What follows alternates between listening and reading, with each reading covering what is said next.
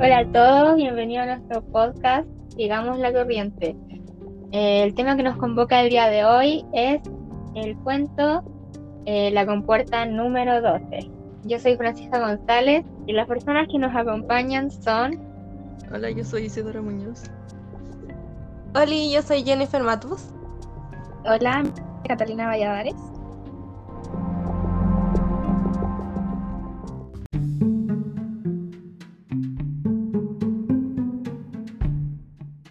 Pero para empezar necesitamos tener en cuenta cuándo se creó, por qué se creó, el contexto histórico del cuento. En efecto, el contexto histórico tenía mucho que ver con cómo se creó la obra, ya que fue escrita en 1902. Podemos saber que en, ese, en esa época habían condiciones muy precarias para los trabajadores de clase baja, especialmente para los obreros mineros de minas de carbón. Esto se puede ver en las jornadas laborales tan extensas que tenían, en los salarios miserables que recibían y en la falta de seguros, que además de la posibilidad de muerte que tenían en básicamente cada segundo que trabajaban, por ejemplo, por aplastamiento.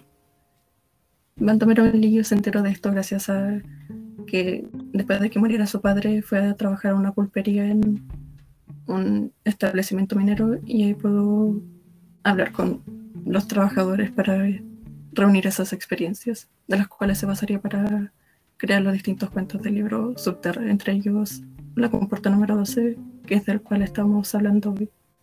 De hecho, yo sabía que el libro era llamado como el libro denuncia, porque era un tipo de denuncia hacia todas las faltas que se cometía hacia los mineros y hacia los trabajadores. De hecho, lo explotaban al máximo.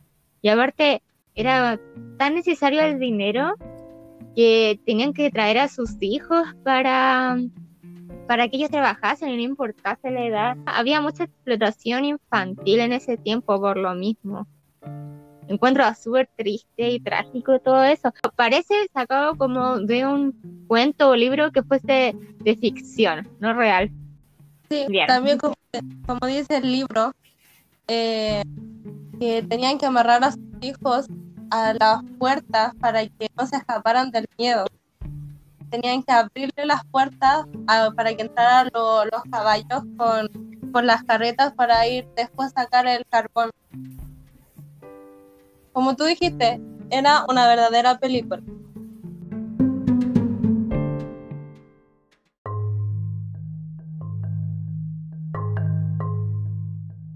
Teniendo en cuenta el contexto histórico, ahora ya podemos empezar a hablar de qué trata el cuento. El cuento trata sobre una familia de seis personas que son de bajos recursos. Eh, si bien el padre y el hermano mayor de esta familia trabajan en la mina eh, no es suficiente para mantenerlos a todos y por lo cual no les queda más que mandar al, hijo que sigue, que cumplió recién ocho años y debe reemplazar el puesto de, de un niño que murió aplastado en la compuerta número 12. Eh, por lo cual mandan al niño que cumplió ocho años para así poder ganarse el pan que come, como decía su padre, y mm, lo mandan a trabajar a la mina para que así pueda ayudar a abastecer a la gran familia. A mí en lo personal es como, siento que es una historia muy triste y no me parece las acciones del papá, pero me gustaría saber qué opinan ustedes. Mm, yo opino que es trágico, o sea, la verdad el cuento ya es triste y pensar que realmente eso ocurrió como que lo encuentro demasiado inhumano, muy inhumano. Realmente es muy. No se puede escribir más que con otra palabra que triste. Sí, además pensar en llevar a tu hijo a trabajar donde un niño también fue. Eh, lo atropellaron. pensando que también puede ser tu hijo, no entiendo la conciencia de ese papá al llevar a su hijo y ver que y pensar que también lo puedan atropellar. No, en verdad es muy trágico, es muy, muy trágico. Yo al menos creo que si estuviera yo en su posición, jamás, jamás se me pasaría por la mente mandarlo. Igual creo que están en una posición delicada al no tener los recursos y todo, pero es un niño, tiene ocho años y no sé, creo que podría buscar quizá un lugar un poco más agradable para que él pudiera trabajar y ganar dinero, pero de una forma quizás menos riesgosa. Mm, opino lo mismo. y hablando, hablando sobre lo mismo, eh, yo creo que el autor quiso expresar como lo que nosotros estamos sintiendo ahora mismo. Él ocupó ciertos recursos para hacerlo. como por ejemplo eh, los símbolos. Que cada vez entren en la caverna cada vez más profundo y cada vez el niño se puede arrepentir menos de lo que está haciendo, eh, creo que representa que mm, cada vez se acerca más a su muerte. Porque antes un niño también murió en ese mismo lugar, el papá sabe que está como enviándolo directo a su muerte. Y también quiero recalcar que yo leí este cuento cuando era más pequeña, lo leí cuando era chica en mi colegio. Y pues ahora que lo leo por segunda vez, ya cuando estoy más grande, cuando puedo reflexionar mejor las cosas, como que realmente te da un impacto muy diferente, como que lo veo de una forma distinta, lo entiendo mejor. Ahora reflexiono sobre lo que hizo el papá, por qué lo hizo. Entonces, siento que si uno lo lee cuando más pequeño y cuando grande, hay una gran diferencia. Uno puede eh, ponerse en, el zapato del niño y del papá, ¿sabes? ¿Qué opinan ustedes? Eh, yo opino lo mismo y también quería añadir que no solo para el niño, pero también como para todos los trabajadores de la mina de carbón, el entrar como a la caverna podría significar como acercarse a su muerte, ya que en cierto punto se describe como el padre iba perdiendo en cierto punto la vida, se iba enfermando y cada vez se iba debilitando más. Y yo también lo leí cuando, cuando era más chica y puedo concordar en eso de que mientras más veces lo lees en distintas épocas, como que le vas agarrando sentidos distintos, porque al principio yo directamente no le presté demasiada atención. Lo leí como forzada y no me interesó el cuento, pero ahora que lo leí una segunda vez puedo entender más todo lo que se relata y prestar más atención.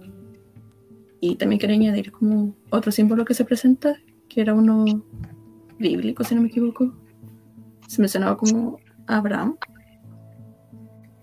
Cuando ata al niño con la cuerda y si no me equivoco era como una comparación a Abraham sacrificaba a su hijo y el padre aquí en cierto punto también lo estaba como entregando a la mina. En este caso sería como sacrificar su libertad y no tanto su vida en el mismo momento, pero creo que se puede entender como la metáfora. Concuerdo, y también cabe mencionar que ocupó muchos recursos como para recalcar lo trágico de la obra, ¿sabes? Como el hipérbole.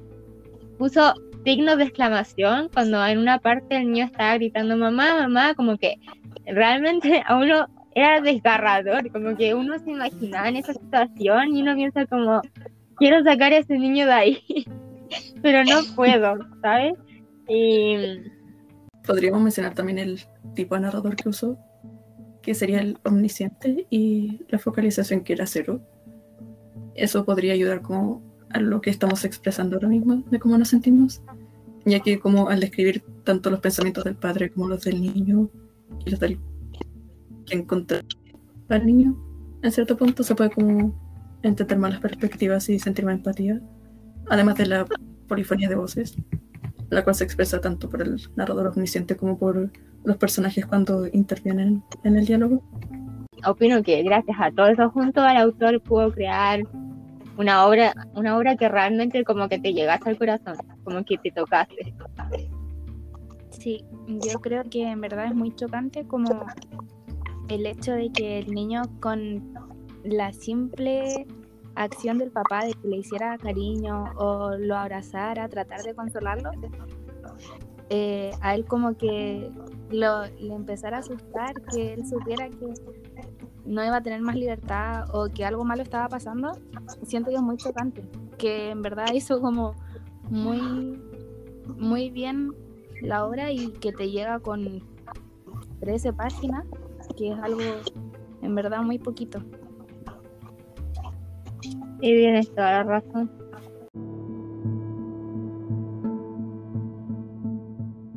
Y leí en Google eh, distintas versiones del final. ¿Ustedes cómo interpretan el final? Em, en lo personal, eh, al final yo pensé que por un momento quizás el papá se podría haber matado, quizás por la culpa, porque ya estaba muy viejo, por el cansancio, pero más allá, no, no sé, en verdad creo que todos los escenarios le hubiese dado un final muy trágico. Concuerdo en eso. Yo, eh, yo, yo no había entendido muy bien el, final, en, sinceramente, pero me fui a buscarlo Google y ahí fue cuando me di cuenta que realmente habían varias páginas que tenían distintas interpretaciones. Y una estaba como 100% segura de que al final era que el papá mató al hijo. Realmente yo no entendí muy bien por qué dijo eso, pero sí daba a entender por las metáforas que usaba el autor en el libro. Por ejemplo, aquí decía, lo voy a leer literal.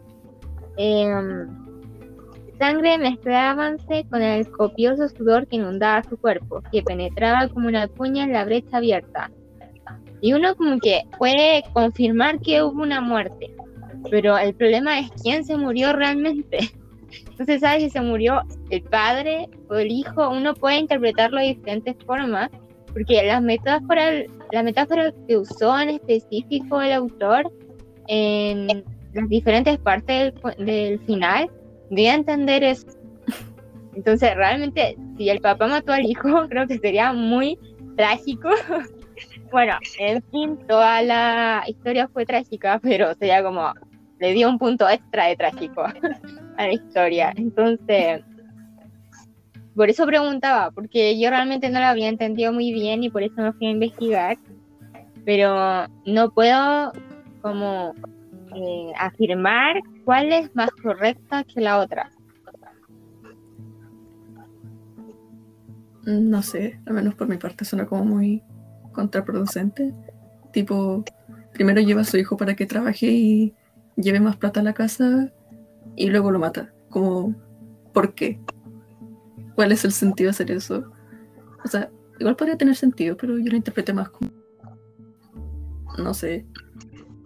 Cuando con el carbón de forma más intensa de lo normal, murió aplastado de alguna forma y probablemente el hijo murió aplastado un poco después porque era un niño de 8 años y el trabajo se veía bastante peligroso al haber muerto como un niño literalmente el día anterior a eso.